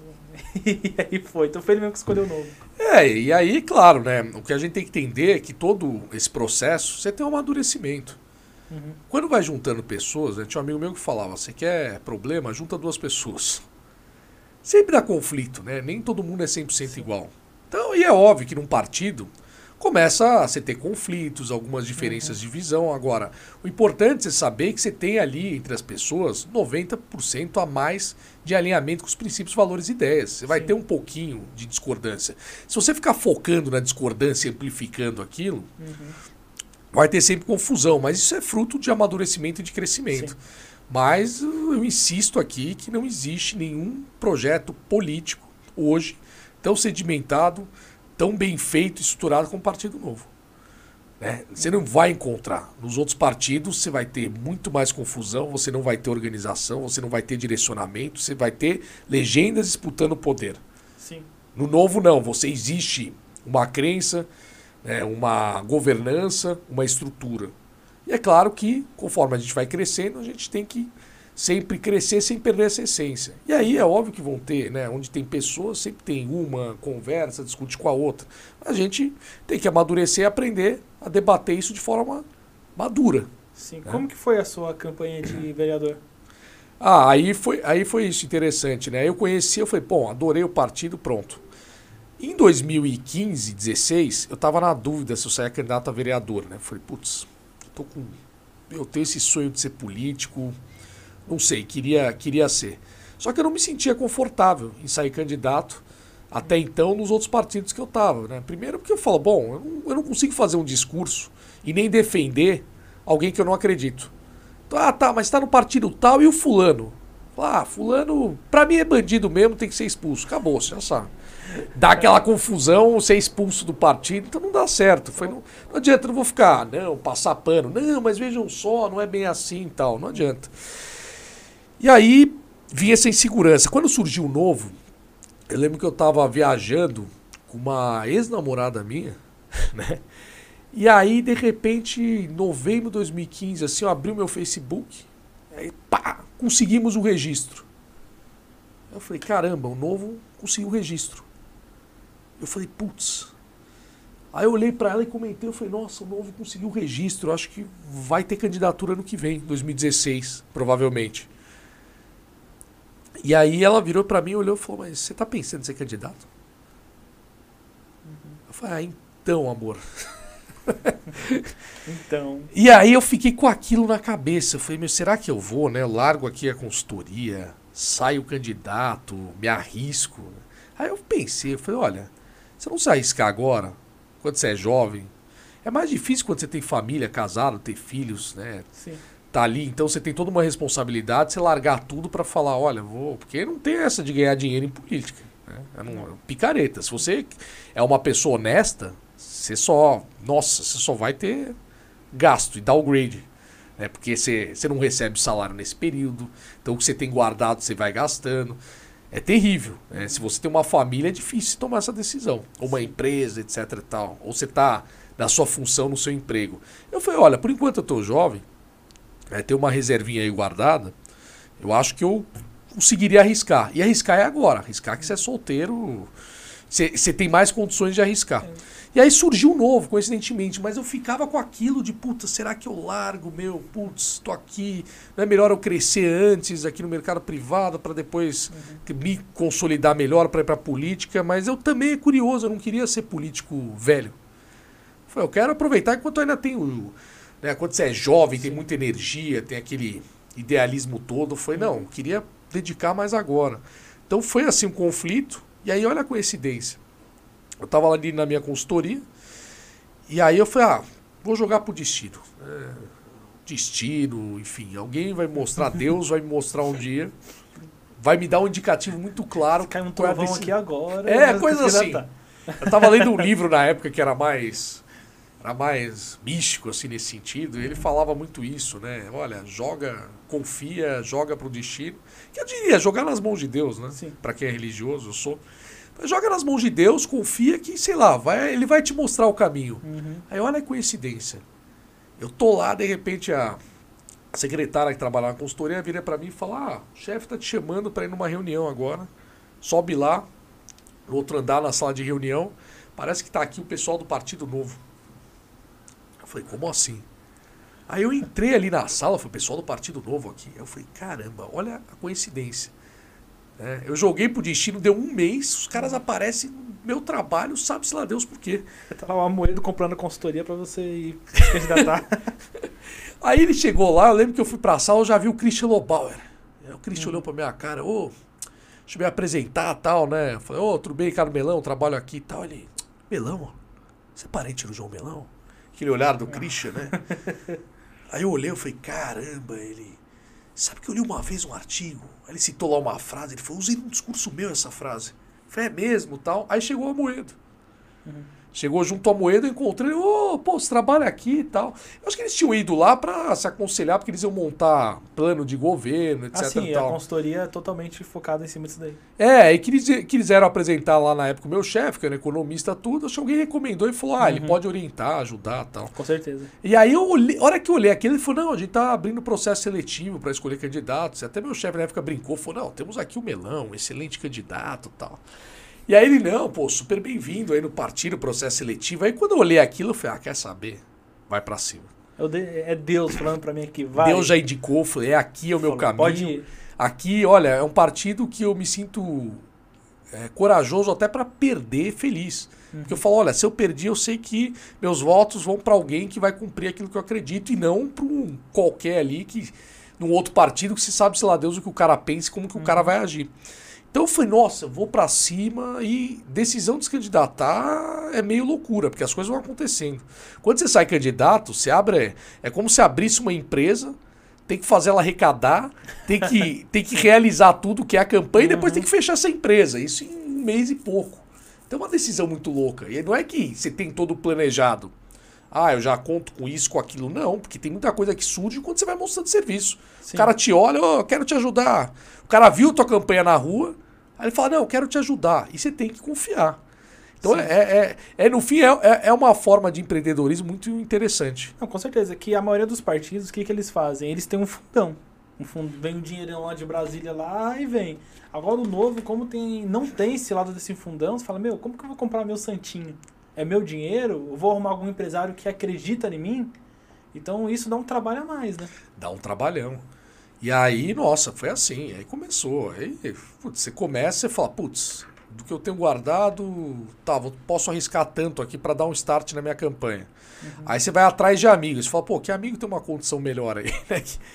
E aí você abre Aí também, nessas horas você vaquinha. vê quem é amigo mesmo. É, né? aí você vê quem é amigo. Sim. Aí você abre vaquinha. Aí eu falei, não, vamos fazer um jantar de arrecadação. Aí implorei pra minha mãe. Nossa, minha mãe foi fantástica. Assim, eu falo, meu pai foi político, mas meu pai era muito homem de ideias, mas na dele. Mas minha mãe, assim, em termos de ser política, de ir lá pedir voto, falar com as pessoas, pedir pra ajudar, nossa, minha mãe foi assim, fantástica. Eu falo, meu pai, meu melhor cabo eleitoral no atacado, minha mãe no varejo. Bacana. Né? Então, Sim. nossa, foi. Político não tem jeito, você tem que ser meio cara de pau pra pedir voto, pra Uhum. pedir ajuda. E é difícil às vezes, é constrangedor, né? Você fala, Sim. poxa, me ajuda. Eu falei, eu não- nunca fui muito meu perfil, mas graças a Deus eu sempre fui bem cercado de bons caras de pau. Não, não, Nesse é sentido. bacana. No bom sentido. Sim. E aí foi isso. Aí eu vim pra vereador, fiz a campanha em 2016. Uhum. E aí perdi, fiquei em ser. Perdi não, eu falo que eu, que eu ganhei porque a gente elegeu a Janaína Lima, vereadora, que fez um grande trabalho. Fiquei segundo, né, primeiro suplente. Aí pronto, já estava inserido. Aí começou a surgir muita, muito convite do interior, dos núcleos do interior do partido, porque você ia ter eleições né, Sim. é, nacionais 2018 e todo mundo queria saber, todo mundo muito recente e novo em política, todo mundo queria saber como é que é a campanha, o que, que precisa para ser candidato. Então eles convidavam muito, porque a Janaína tinha sido eleita, ela estava ocupada aqui trabalhando como vereadora. Sim. Eu ali, eu falei, caramba, não, chama aí, tem um segundo lá, o tal do Melão ficou em segundo, convida ele. e aí nessa época também foi interessante que eu recebi um convite para trabalhar na Secretaria de Gestão da Prefeitura, que tinha sido a Secretaria de Administração, que meu pai foi secretário na época do Jânio. Virou a Secretaria de Gestão, com o Paulo Ebel. Paulo Ebel estava até recentemente na equipe do Paulo Guedes, era secretário de desbu- desburocratização, governo digital. É um cara fantástico, liberal, nunca tinha trabalhado na administração pública. Ele é lá de Porto Alegre. Estava trazendo uma equipe muito bacana do pessoal de Porto Alegre. Foi presidente do IEE lá, que é o Instituto de Estudos Empresariais, que faz o Fórum da Liberdade. E tinha começado o governo João Dória, a prefeitura João Dória, né? veio com aquele discurso liberal, ele tinha sido eleito e tal Sou gestor. sou gestor tal. Tinha convidado um pessoal bacana, o Caio Megali, que era o secretário da Fazenda, o próprio Paulo Ebe, o secretário de gestão, uma turma jovem com essa visão. E aí um amigo tinha me apresentado, recomendado para ele, dizendo, porque ele queria fazer um trabalho de desburocratização normativa. Resumindo, eu quero revogar a portaria inútil aqui. Portarias são as regras que regem, como se fosse a lei que rege lá a se- os órgãos da prefeitura. Sim. Então a portaria é, olha, aqui a partir de hoje na secretaria vai funcionar assim, assim, assado. Mas é interno, né? Portaria, da porta para dentro. Sim. E aí ele falou, cara, quero fazer um trabalho aqui com as portarias, depois com os decretos. Vamos começar na secretaria, depois eu quero estender para a prefeitura inteira. E uma das minhas propostas de campanha, como candidato a vereador, era justamente revogar leis. Eu falava, olha, talvez eu não seja o que apresente mais projetos, porque sinceramente já tem um excesso de leis aqui, muitas leis que mais atrapalham do que ajudam, mas eu quero revogar a lei inútil, para trazer mais liberdade para as pessoas. Ainda mais na área municipal. Como eu tinha essa proposta, ele queria um cara para isso. Aí um amigo meu em comum, que até foi um apoiador da campanha, ele me ligou, falou, você conhece Paulo Weber? Eu falei, não, conheço de nome assim, né? Porque eu já tinha ido no Fórum da Liberdade e tal. Eu Falei, mas não pessoalmente. Aí ele falou, não, vou te apresentar, eu te indiquei porque ele quer fazer um trabalho assim, poxa, você é, é advogado, tinha esse discurso de campanha, é liberal, eu acho que você é a pessoa certa. Aí ele me apresentou, conversei com o Paulo, tomei um café. Nossa, vi o cara dinâmico, fantástico, assim, com várias ideias. Inclusive reforma administrativa partiu dele e do Wagner Lenhart, que trabalhou comigo na época, que é um grande amigo meu hoje, que era o secretário de gestão de pessoas. Eles que modelaram a reforma administrativa. É, agora que está saindo para ser discutida, que felizmente está sendo distorcida também. Então foram pessoas assim fantásticas, então eu tive um período assim de aprendizado muito bacana e detalhe, onde eu acabei conhecendo boa parte da equipe que hoje eu tenho na meu, no meu cargo, no meu gabinete. Sim. Porque eu fui vendo na prefeitura quem eram as pessoas boas que estavam trabalhando na época e alinhadas com aquilo que a gente pensa. Assim, basicamente, então você perdeu a eleição, mas você ganhou muito conhecimento. Nossa, tô, eu Coisa agra- que você nunca iria conseguir ter em lugar nenhum. E fui conhecendo assim pessoas fantásticas. Falei, olha, Sim. jovens, capacitados, com experiência na gestão pública, Uhum. que isso, olha, te dá uma vantagem enorme. Sim. Porque a hora que você está na Assembleia, você tem um cara que já teve do lado de lá. Um exemplo, o meu chefe de gabinete, o Ahmed, ele era, eu conheci ele porque ele era o chefe de orçamento da Prefeitura de São Paulo com o Caio Megali. Então a gente tinha reuniões com o Caio Megali, tinha lá o Ahmed. Eu falei, pô, esse cara é bom. A gente foi participando de várias reuniões juntos. Ele já simpatizava com o Partido Novo. Aí eu fui candidato. Aí, ele, eu- aí quando eu abri o processo seletivo, né, para vagas do gabinete, eu tinha uma vaga ali que eu queria de um perfil mais de auditor, que entendesse de orçamento e tal. Aí ele mandou, ele falou, cara, gostei dessa vaga, vou me candidatar. O cara tem um currículo assim, imbatível, uma experiência imbatível, o cara tem pós-doutorado. Eu falei, olha, Med, pelos currículos aqui, se você mandar o currículo, acho que vai ser difícil alguém te vencer. O cara trabalhou na ONU, meu. Olha esse cara aqui. Nossa, era, não, a média assim, juro, do nada, eu não sei que horas que ele dorme, porque eu do nada, assim, ele trabalha comigo, faz o trabalho o dia inteiro, ajuda todos os processos, que, todos os projetos que a gente tinha lá na comissão de finanças, meu, ele ajudava a relatar, de repente, ele ia para casa dar aula na FECAP, Uhum. ele dá aula na FECAP de na pós-graduação lá. E aí, nossa, de repente o cara publica uma tese. Ah, meu estudo, de repente você abre o Instagram dele e tá lá, ah, meu estudo foi publicado na revista tal, lá de não sei da onde. Eu falo, meu, que hora você fez isso, cara? Porque aqui eu só te vi trabalhando. Você sai daqui, eu mal consigo falar que você está dando aula, todo dia ele tá dando aula, né? Lá da, Sim. das 6, 7 até quase 11. Eu falei, meu, que, que horas é essa que de repente você conseguiu fazer esse Na estudo na e ser publicado numa revista ali? Sim. Então são pessoas assim. Então eu me cerquei muito bem de todos que eu vi para várias funções que eu falei, esse cara é bom. E aí isso me deu um diferencial no meu mandato total, assim. Sim. Minha equipe tem o maior orgulho dela. Tá aqui o Julião também, que eu, que eu conheci depois. Julião é um cara fantástico, conheci através do, do Poit, ele tinha sido um dos coordenadores da, da campanha do Poit. Foi a melhor campanha que a gente teve, do Novo. E foi uma campanha fantástica. E ele já, já tinha tido experiência também lá no Pará, com vários municípios e eh, na parte eh, financeira, tudo ali, de projetos, trabalhou em consultoria. Então eu olhei para ele e falei: Olha, Julião, eu tô precisando de um cara para a questão das emendas, né, para poder falar com essas prefeituras, para para montar projetos para cidades, para receber as pessoas de interior, que você tem muita Sim. procura de vereador, prefeito, os próprios núcleos do novo local com assuntos locais. Nossa, o Júlio é um, um avião para isso também. Uhum. Então, para cada área ali, graças a essa experiência, eu pude conhecer pessoas fantásticas que me colocaram no outro patamar. Sim. Talvez se eu tivesse entrado vereador em Então teria 2016, essa chance. a experiência de consultoria me fez valorizar muito pessoa técnica. Eu trabalhei ali com gente que tinha feito economia na fé, engenharia na poli. Então, falei, olha que bacana, os caras bons que trabalham bem. E aí, quando veio o gabinete, eu olhei ali, eu falei, pô, tenho condições de trazer uma equipe boa. Dá pra trazer aqui. Né? Se O salário é razoável. Eu falei, dá pra trazer. Eu vi ali, eu falei, poxa, por que que, meu, os salários são razoáveis, por que, que a gente, político, desperdiça contratando gente muitas vezes é, desqualificada, desculpa o termo. Eu falei, poxa, um gabinete desse dá para montar uma equipe fantástica, pequena, mas muito boa. E aí foi isso. Então essas experiências me fez conhecer gente boa. Eu falei, bom, vem para cá, vamos trabalhar junto, alinhado. E hoje eu tenho o maior orgulho. Né? Sim, Eu- bem bacana. todo o sucesso do meu mandato é graças à minha equipe. Sim. O novo, ele sempre usa metade do gabinete, né? Sim. Se você pode Até ter- menos. Até menos. Você consegue tocar tranquilamente com a metade? Com gente boa, sim. Eu hoje trabalho em seis. Uhum. São seis assessores e um estagiário. E olha, eu vou te dizer que a gente dá conta do trabalho perfeitamente. Tudo. Sim. Agora, tem uma equipe boa. né? Eu trouxe gente boa, que é difícil achar. E eu Sim. demorei para montar a equipe justamente porque eu falei, olha, eu vou trabalhar com ela enxuta, mas para cada função aqui eu quero pessoas muito específicas, que elas tinham que ser versáteis. Então, o próprio Júlio, né? Você precisa de um assessor mais político.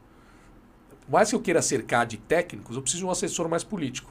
Como é que você vai achar um cara que, ao mesmo tempo, tem expertise técnica para lidar com alguns assuntos e, ao mesmo tempo, saiba ser político a ponto de conversar com os núcleos, estar sempre à disposição de todo mundo, ficar lá recebendo WhatsApp, respondendo tudo.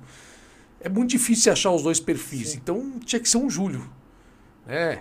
Se o Júlio sai aí, eu falo, puto, para encontrar outro igual é complicado. Sim. Então dá. Se você fizer uma boa equipe, tiver paciência para garimpar e saber bem quais são as funções dos componentes da sua equipe, falar, olha, e saber aonde ele pode complementar, hoje, para cada trabalho, eu simplesmente reestruturo a equipe.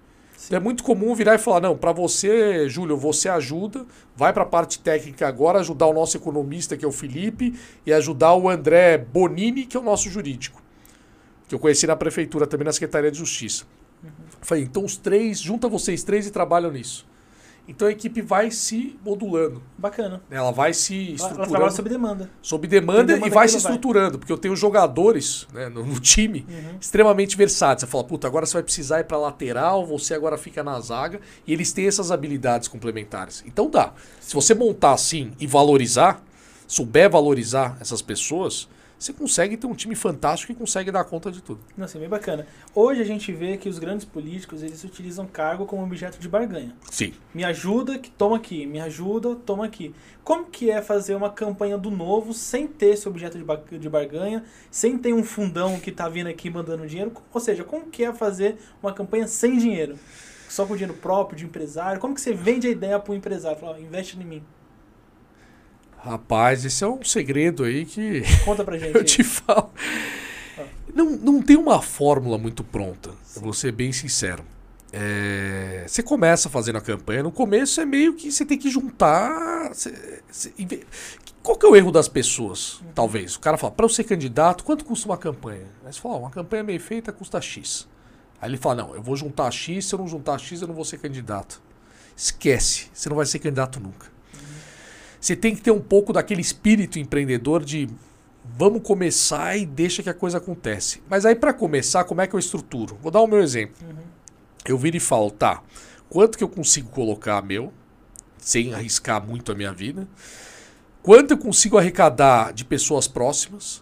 Aí você tem, é trabalho de formiguinha. Então eu, eu, no caso, organizei um jantar, falei para minha mãe, mãe, vamos convidar aí todo mundo que puder, você faz o convite, né, tenta chegar num preço, aí eu sondo, juntei algumas amigas, falei, quanto vocês acham que daria para pagar? Ah, X. Falei, tá, vou vender o convite a X. E aí no jantar, obviamente, você tem o custo do jantar Sim. que tem que estar no convite, você sabe quanto você vai arrecadar. Aí eu virava e falava, olha, com isso, mais isso. E procurava, tinha um amigo lá, que é um grande amigo meu, que tem boas condições, que eu falei, ah, esse consegue. É uma pessoa que já tinha herdado tudo. Eu falei, ah, bom, ele consegue, é um grande amigo, ele consegue me dar mais um pouquinho. Aí eu falei, ó, com esses três, eu já boto o carro na rua e o resto meio que acontece. E eles dão sem querer nada em troca. Nada em troca. Só acreditando Nada. no potencial, querendo ter um Brasil melhor, São Paulo melhor. Porque quando, quando as pessoas te conhecem, eles sabem que fala, putz, ele eu sei que ele é diferente. E eu sei que dele nem adianta eu querer isso porque eu não vou ter. Então, se o cara quiser isso, ele falar com ele, vai ser desperdício. Sim. É. É. que no meu ponto de vista, eu, eu fico muito martelando isso na minha cabeça. Que nem empresário. O empresário vive o quê? O empresário vive de lucro. Sim. O empresário é lucro. Você vai falar pro empresário, assim, ó, sua empresa, você como consultor deve saber disso. Tipo, você chega na pessoa e fala, ó, eu consigo reduzir o seu lucro em 5%. Meu, o cara te dá um beijo, te dá um abraço, vem aqui, conhece a minha filha, casa com ela. Pro empresário é isso, é lucro. E como que um empresário investe numa coisa que ele sabe que não vai ter retorno? Então, o que, que aconteceu? Aí eu te falo, eu tô falando dos primeiros passos, né? Você vai, né? Eu, eu adoro aquela frase do São Francisco de Assis, né? Primeiro comece fazendo o que é necessário, depois o possível, quando você menos espera, você está fazendo o impossível. Eu acho fantástica essa frase que ela explica o processo. Então no começo é o necessário.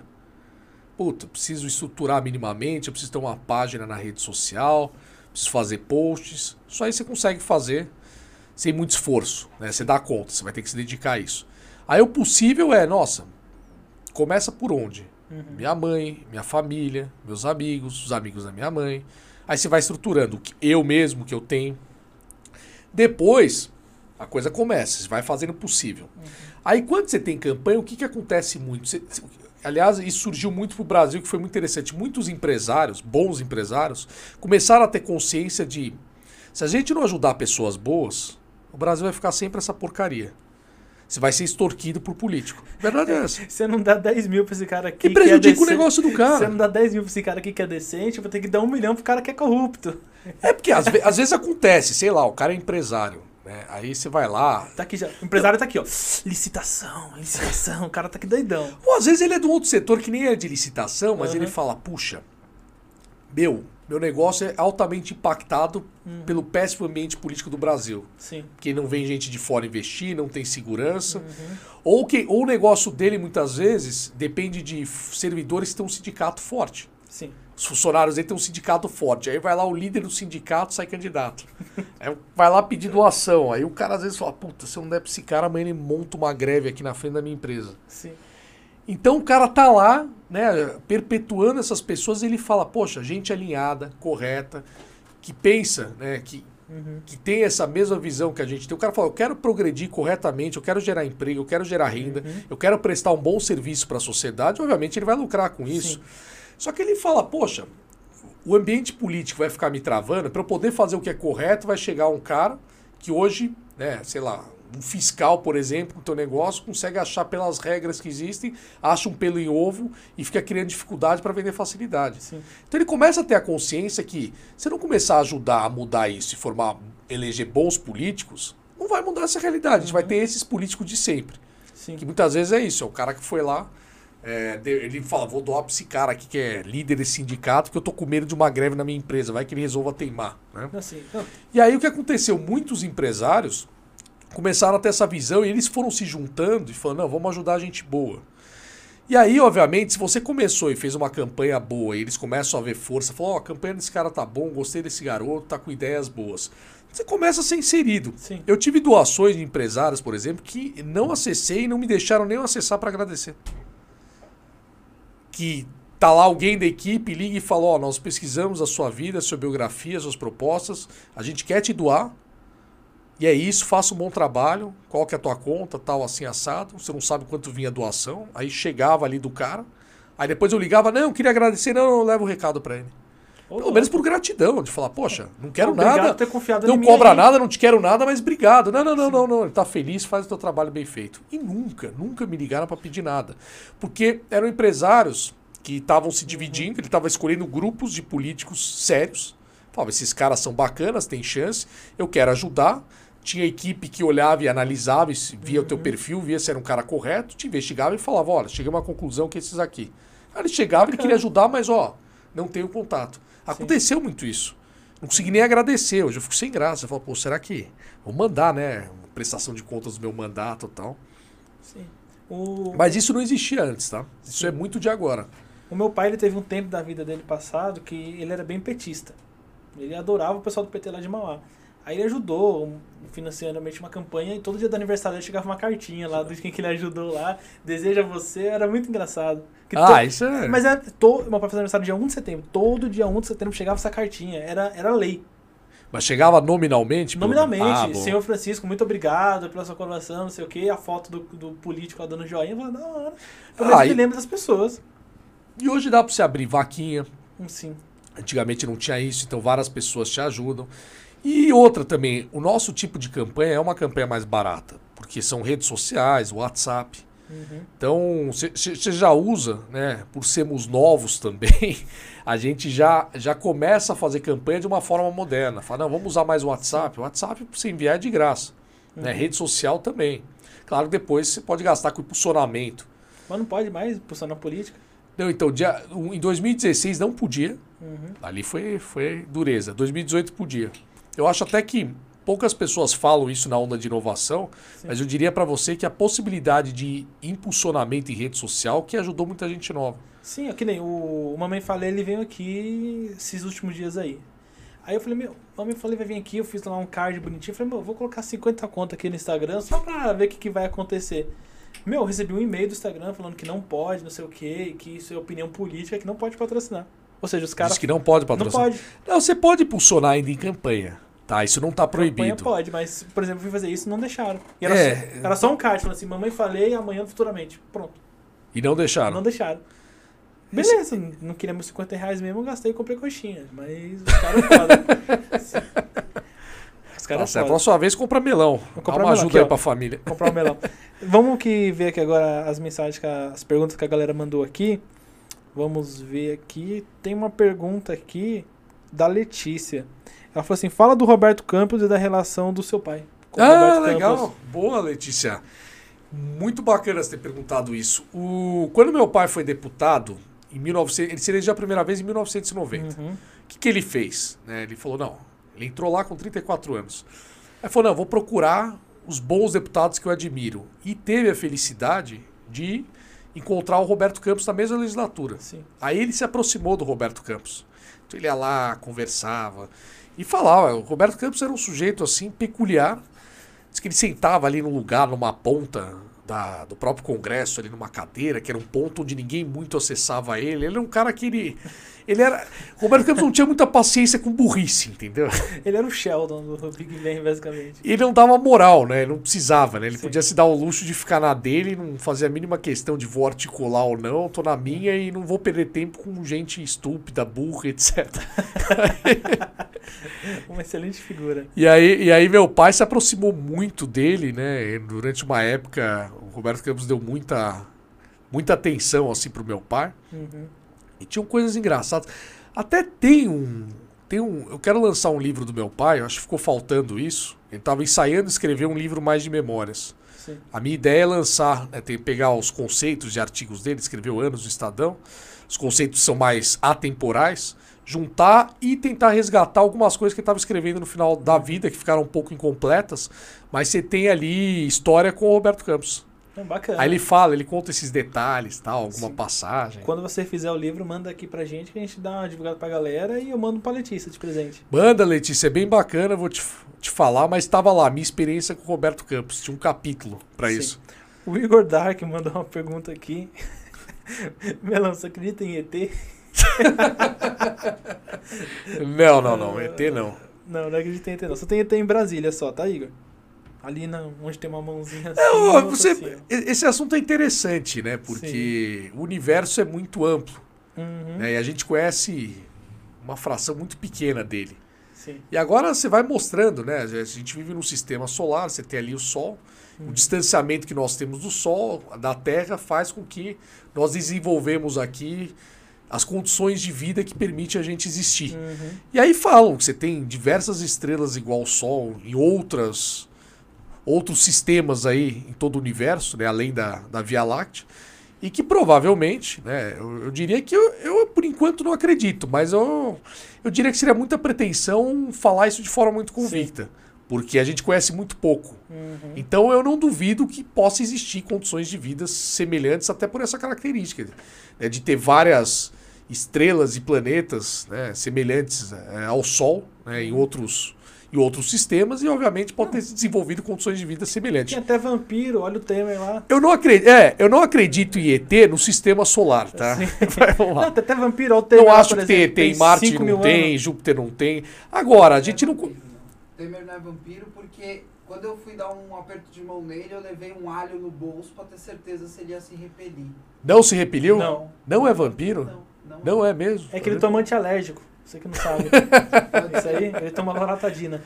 Então eu diria que no sistema solar eu não acredito. Não acho que vai vir um Hum. ET de Júpiter, de Saturno, de Plutão. Mas pode ser que exista vidas aí em outros sistemas que a gente desconhece. tem uma pergunta aqui com boas intenções, mandou. Melão, o deputado Barba, já foi aqui no Futuramente Podcast.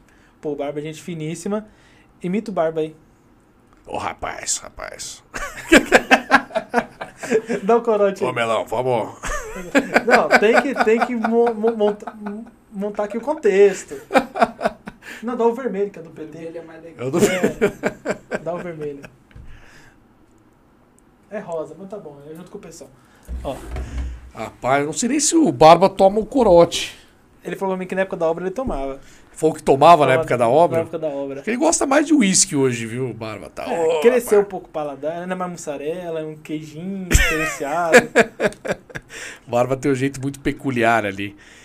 Barba a vida inteira, né? Uhum. Ele trabalhou em sindicato. Acho que nesse ponto aí ele deve ter um- uma formação muito semelhante à do Lula, assim. né? Não, o Barba é um cara extremamente inteligente. Ele, Ele é muito inteligente. O cara é formado em economia. Depois que acabou o podcast, comecei a bater um papo, uma troca de ideia aqui com ele. Eu falei, meu, cara é inteligente. Ele, ele tem uma formação, sabe que o. Eu tava até conversando ontem com, com a médica, meu chefe de gabinete, Uhum. que ele tá lembrando do dia. A gente tava no colégio. Não, não era o era um, era um congresso de comissões, né? Quando você une todas as comissões para discutir um projeto. Aí tava sentado na mesa na minha frente antes de começar e começou a falar de investimento. Ele, não, não, rapaz, você tem que aplicar. Hoje em dia eu já tirei, não é mais na- nessa aplicação, não. Eu, eu, eu aplico no fundo de renda fixa e tal. Então o pessoal da minha equipe olhando assim, o Barba dando conselhos de investimento, tinha um conhecimento. Eu falei, cara. Investe no fundo aqui, ó. Investe É, não, não, não, rapaz. Investe aqui, ó, no. Isso aqui não dá muito, não. Tem que investir aqui. Eu já, eu já botei meu dinheiro não sei aonde ali e tal. Faço. Puta, ele deu um co- conselho muito, muito Você- curioso. Eu recebi informações. Coisa que a gente aí- não imagina do Sim. Barba. Eu recebi informações do Além assim que falou que você imita várias personalidades. Pô, aí. quem que tá falando isso? Quem aí? mais que você imita aí? Rapaz, quem que eu imito? Eu nem sei, porque. Entrega aí, É entrega que aí. sabe qual é que o problema? É que sabe qual é o problema? O problema é que não é que eu imito, eu não tenho uma vocação pra imitar. É que eu acho que eu tenho uma memória auditiva boa. É. E às vezes quando eu vou contar uma história, eu acabo explicando a história e eu meio que falo, ah, ele virou pra mim e falou, não, isso, isso é assim. E aí às vezes o cara fala, nossa, tá parecido com fulano, nossa, Não, imitou. hoje em dia, quem não sabe imitar o Bolsonaro? Todo mundo sabe imitar o Bolsonaro. Tá ok nessa porra aí, ó. Tá ok É. aí, ó. Todo mundo sabe imitar o Bolsonaro hoje em dia. É, mas eu não imito, na verdade isso aí eu não imito, ela sai muito naturalmente, eu não conseguiria. Se você vira pra mim e fala, olha, imita o fulano agora, não vai sair legal. Companheiro, companheiro. É, não, não vai ser legal, vai ser aquela coisa muito clichê, batida. Agora, acontece às vezes sair algo engraçado muito naturalmente, quando eu lembro de uma Espontâneo. conversa. Sim. Eu falo, ele virou pra mim e falou, aí eu falo do jeito que ele falou, cara, caramba, você falou exatamente do jeito dele. Mas eu, eu não conseguiria imitar assim. Não, e também teve outras fontes que me contaram aí também que você é cantor. Rapaz, essas fontes aí são, Essa são perigosas aí. Essa foi outra fonte aí, uma fonte meio polêmica aí, que veio aqui recentemente, que é parede parede com o seu gabinete, Rapaz, qual que é? Quem que falou isso aí? de um cara um pouquinho pequenininho, o Arthur. Ah, o Arthur? O Arthur falou que você é um excelente cantor. Cara, eu sou um péssimo cantor. Pega o violão aí, vamos fazer uma palhinha. Olha, o que, que eu faço, na verdade? Eu, eu sempre gostei muito de karaokê. Uhum. Mas é aquela coisa, eu falo, eu canto pra mim, porque o público deve odiar o cantando, né? Eu já falo alto. Cantar Whisky a Gogô e por aí, vai. Não, cantar sertanejo, boate azul, doente de amor. Procurei remédio na vida noturna, com a flor da noite, numa boate ali na zona sul. A dor do amor é com outro amor que a gente cura. Essas coisas. Então eu em karaokê, sempre gostei de modão e tal. Então eu ia em karaokê cantar, mas é horrível. O pessoal nem ouvia, saía. Puto, o cara Ó. fala alto.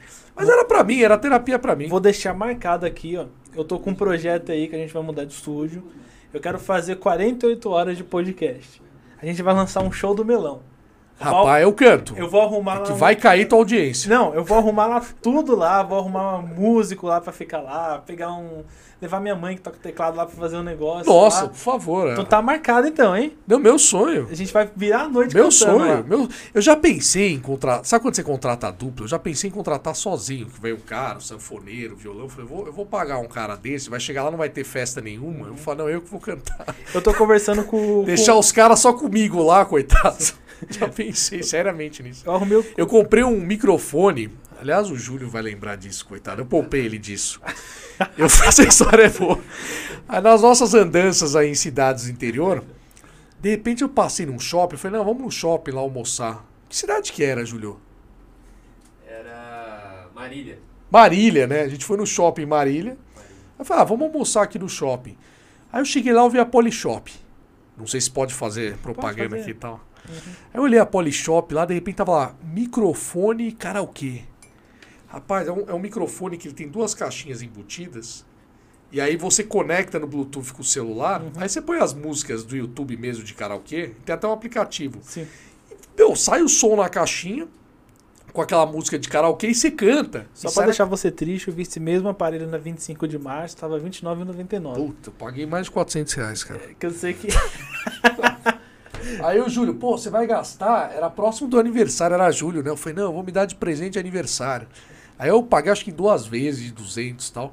E aí eu comecei a cantar no carro. Eu falei, olha, pra mim é bom porque, poxa, eu, quando eu canto, eu me sinto bem. Eu canto canta mal, mas é, é, exatamente, Sim. é uma terapia, né? Eu falei, ah, gostoso, tal, terapia. A gente que também Uhum. lida muito com voz, né? Porque a gente tá sempre falando, né? Político. Aí eu falei, nossa, que para mim é um exercício, é quase uma massagem, né? na- Nas minhas Sim. cordas vocais. Devo estragar todas, né? E aí eu comecei a cantar, coitado. De repente, no outro dia, e ele quieto, né? O Júlio, assim, não reclama de nada, né? Ele é educado, ele vai indo. Aí um belo dia eu vi ele, assim, ele entrou no carro, assim, com dois foninhos, assim, ele começou a dirigir, aí eu cantando lá numa boa. Peraí, eu vou botar essa música. Aí eu começava a cantar, a hora que eu olhei ele quieto ali, o Júlio, o Júlio não tá me ouvindo, ele tá com dois foninhos. Aí eu falei, não, Júlio, eu vou parar com isso. Ele, ah, obrigado. Eu pedia baixa na carteira na hora. Eu falava assim, ó, passa lá na RH lá, vamos baixar sua carteira. Aí ele falou, não, obrigado, cara. Aí eu falei, parei. Mas o microfone tá em casa. Não, tá em bacana. casa ali. No dia que você for lá, pode levar o microfone. Eu vou trazer. Eu tô conversando aí pra trazer o Marcos, do Marcos Belucci aqui. Ô, Já rapaz, te arrumei a ótimo. dupla, já te Boa, arrumei a dupla. nossa senhora. Perfeito. Só que você tem que colocar o brinquinho, viu? Brinquinho. É que ele tem um brinquinho de uma cruz aqui nesse ouvido aqui. Era igual ao do Romário, né? O É. Romário que tinha Não tem problema, a gente fura seu ouvido ao vivo lá, a gente faz tudo bem bonitinho. Fechou? Melão, muito obrigado pela sua presença. Só vou responder aqui uma última pergunta. Que eu ia fazer essa pergunta aqui também. Que basicamente é o seguinte: a gente vê que o Partido Novo, até o Emílio Surita lá no, na Jovem Pan tava brincando, que só é dos caras bonados, só o- os filhos não sei do que. A gente vê que tem uma galera realmente que tem uma grana que tá no Partido Novo ali. Por que, que o Partido Novo sempre tem essa galera? Que é difícil você ver uma galera bonanda ali, cheia da grana, só tá no Novo. Por causa disso, que não usa fundão, porque não isso, é uma galera que consegue se manter? Olha, não só temos pessoas ali com boas condições. O partido, quando ele surge, ele surge primeiro dos seus fundadores, Uhum. das pessoas próximas. Você vai Sim. procurar quem está próximo. É, se É, o cara então- tem dinheiro, que é. não pode ser que tem dinheiro. Aí tá ali, no caso foi o Amoedo fundador. Né? Foram 181 fundadores e ali você tem vários perfis de várias pessoas da sociedade civil. Mas obviamente num ciclo de relacionamentos, né? Que, e eu não falo nem por questão de ter dinheiro, mas é círculo de convívio, de confiança. Quem vê que o projeto é sério e se junta são as pessoas que conhecem. Sim. E obviamente o Amoedo acaba acessando um ambiente onde você tem pessoas mais até pela, pela carreira que ele construiu, né? O Amoedo foi um cara que Não, construiu o seu próprio dinheiro. Então, obviamente, você acaba tendo pessoas cercadas, esse círculo próximo, que trazem outras pessoas do círculo próximo, que acabam convivendo com pessoas com melhores condições. Mas não é só isso. Tanto que você tem a Janaína Lima, nasceu no Capão Redondo. Ela É, veio aqui, ela contou a história dela. Veio, contou a história. O Daniel José, né, que é filho é, de uma ex-diarista. Aliás, conheci a mãe dele, gente Isso aí eu tô, tô lá em brigado com ele. Chamei ele pra vir pra cá. Não a- veio? A assessora dele lá fica me dando uns nove. Tô, Não, vou lá, o Julião, o Julião traz aqui. O Julião conversa Julião, bem. pega ali. na orelha lá. E aí você tem ele também, que veio de uma origem Uhum. Também humilde. Mas todos que surgiram depois da criação, né? Não vieram da base. É que a base é que eu te falei, quando você começa, você começa com as pessoas mais próximas, aí depende muito do grupo que fundou. Né? E começa com ele. Por quê? Não, não é nem por uma questão financeira. Eu falo que é questão de confiança. Se eu for hoje pedir voto num bairro mais humilde, isso acontece, aliás, isso acontece direto. E aí eu adoro, porque eu já, como, como eu disse, eu convivi em bairros de situação, em outras realidades. Eu vi claramente, o famoso não é daqui. Sim. Ah, quem que é esse cara? Não é daqui, chegou agora, não conheço, não vou votar. Por mais que o cara vai lá, faz campanha, Com bujão de Contrata- gás nas costas. é, contrata cabo eleitoral, tudo o cara fala, não conheço, não sei quem é, não vou votar. É por uma questão de confiança. Então não adianta eu chegar lá agora. Pra eu chegar, e pra gente chegar lá, você tem que construir uma relação de confiança. Isso é humano. Com certeza. Isso é do ser humano. Não, a gente vê que vários polícias são nichados num determinado local. A gente chegou, quem que é o vereador dessa rua aqui? Ah, é o cara tal. Quem que é o deputado? É o cara tal. A gente vê que realmente tem isso. Tanto que você tem, eu vou ter votos espalhados, se você olhar. Claro que a maior concentração acaba estando nesses bairros. Por quê? Eu acho que o, o nosso discurso, primeiro, ele é mais sofisticado. Então, para compreender ele, precisam ser pessoas com, com mais formação, que tem uma formação melhor. Então, quem tem formação melhor, é uma realidade do Brasil, felizmente acaba muito concentrada nos bairros onde você tem condições de bancar uma boa formação.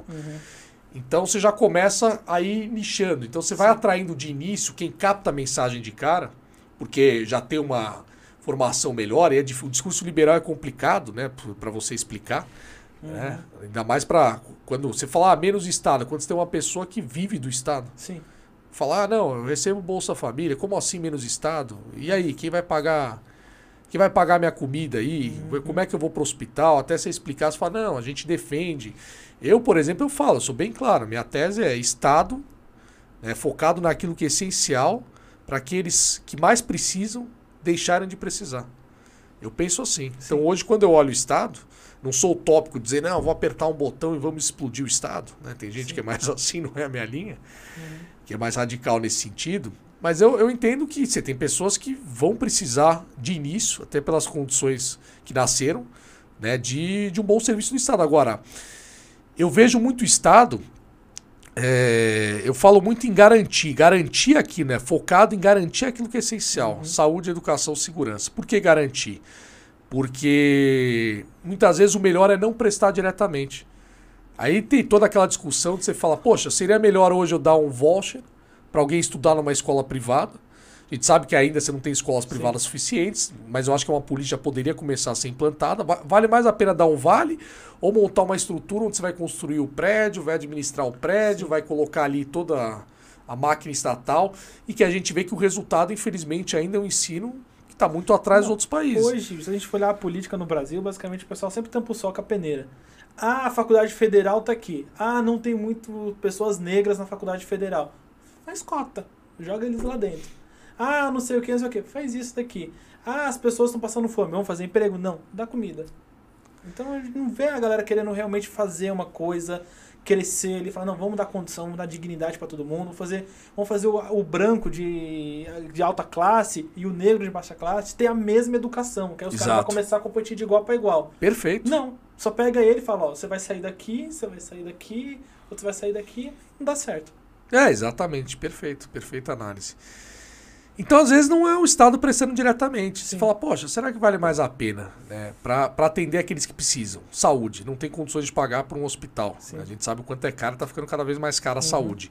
Será que vale a pena? O melhor modelo seria o Estado prestando diretamente o serviço, com os servidores concursados, trabalhando ali, naquele regime que hoje é o que rege o funcionalismo público, é, com aquelas condições, com aquelas regras, é o que está prestando o melhor serviço, ou às vezes é melhor o Estado terceirizar para um ente privado que vai assumir aquilo, é, condicionado a um contrato com metas de desempenho que ele vai receber os repasses para manter aquele serviço do poder público. Sim. Ele está garantindo o poder público, mas não está prestando diretamente. É isso que a gente questiona. Sim. Mas, claro, nunca, jamais deixar de assistir, até porque aqueles que precisam. Até porque a gente defende um regime do livre mercado onde as pessoas possam competir igualdade de condições. Sim. Só que tem, tem, tem, tem pessoas que nascem numa condição tão precária e não conseguem ter acesso, porque não tem condições de uma É, formação Ela adequada. começa competindo menos 5. É, como é que essa pessoa vai competir no livre mercado? Ela nem acessa muitas vezes o, o livre mercado para poder competir. Uhum. Ela fica à margem disso. Então, Sim. se você não, não trouxer esse, essa, essa base inicial, você nunca vai ter a sociedade que a gente quer dessa forma como você mesmo mencionou. Sim, eu, agora você já tá dando horário, já vamos fazer rapidinho aqui. Eu, eu vejo muito liberal de internet, de Facebook, falando assim: não, não tem que dar o peixe pra população, tem que dar a vara pra ela pescar. Aí você fala, beleza, e o cara que tá desnutrido não tem nem força pra segurar a vara? Como você vai fazer? É, exato. Então, tem... então você vê algumas coisas surgindo, você fica, meu, realmente tem que ter, tem que ajudar as pessoas, tem que ajudar, mas tem que ajudar a se igualar, não se sobressair. Você quer um exemplo?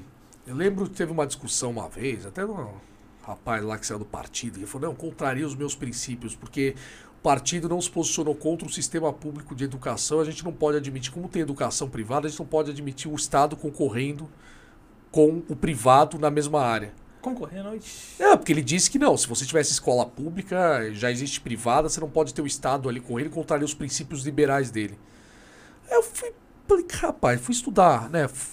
Eu parei para refletir o assunto, eu falei, tá, tá bom. Pega ali, né? Vamos lá, pega ali interior do Piauí, né? Existe escola privada? tem nem privada na escola pública. É, não tem nem privada. Aí eu falei, cara, como é que você quer? Tá bom, o cara nasceu lá no interior do Piauí. Como é que ele vai ter educação? Vai chegar ali. Eu fa- dá vontade de desafiar. Eu falei, então faz o seguinte: você vai investir numa escola privada no interior do Piauí e você vai fazer a coisa dar certo ali. Aí o cara, como investidor, não, não, não vai colocar o dinheiro lá. Porque ele fala, porque não me dá retorno. Sim. Aí eu falo, então como é que essa pessoa vai sair de lá? Não sai, ah, traz para São Paulo, traz para outro local. Difícil. Uhum. Então, por enquanto, não adianta. Você pode questionar se, olha, sei lá, se eu criar a política de voucher, pode ser que eu crio lá a demanda. São várias pessoas que vão ter um voucher, um vale na mão, né, educação, para estudar numa escola e talvez interesse alguém dizer, olha, tem demanda porque essas pessoas têm um vale, eu vou fazer uma escola privada, elas vão pagar aqui esse vale para eu prestar o serviço. Dá para você tentar discutir coisas assim, Sim. né, você avançar nesse sentido. Agora, não é muito utópico você achar que não, não precisa de nada disso. Não. Não, não tem que dar nada. Eu conheci um amigo meu na faculdade que ele queria privatizar a polícia, mano. O moleque era muito maluco. Melão, muito obrigado pela sua presença. E pra finalizar o programa, dá uma mordida no melão aí. Só, só vai me fazer um corte e falar deputado canibal. Não vou me acusar de incesto, não, né? Não, é canibalismo. Incesto nem pode, ó. Guarda os negócios aí. Para com isso. Muito obrigado aí pela sua presença. Foi um bate-papo muito obrigado. Tem o garfo aqui? Não. Ô, Dainese, Ah, não, peraí, então vamos falar que eu sou fresco, né? Ai, só come de garfo. Não, vamos mostrar. vamos fazer o corte, Não ó. tem frescura. Olhando aqui. pra câmera, me colocar a Magali do lado. Quando for fazer o corte. Melão, muito Magali obrigado, era pela, melancia. muito obrigado pela sua presença, viu? Magali é Obrigado melancia e o melão do melão. Fechou? Galera, não se esqueça. Prazer estar aqui, viu, gente? Obrigado mesmo. Bate-papo super gostoso. Quero mais aí. Quando tiver mais, pode chamar. Não, vai ter a dupla sertaneja lá. Ah, boa. Traz a dupla e pega um horário que a gente consiga Não, eu vou fazer. usar a mesa do lado aqui. Eu quero fazer lá no estúdio novo, que eu vou querer fazer 72 horas de podcast sem parar. O Podpah fez 48, eu vou fazer 72. Não sei como que eu vou ficar três dias de pé lá, vou dar um jeito. Ah, a gente conta piada, lê história. Não, né? vamos virar a noite lá. Três dias virando a noite. Galera, não se esquece aí de se inscrever, deixar o like, se gostou do bate-papo. Se gostou, deixa o joinha pra cima. Se não gostou, deixa o joinha pra baixo. Se inscreve aí e vamos tacar o pau.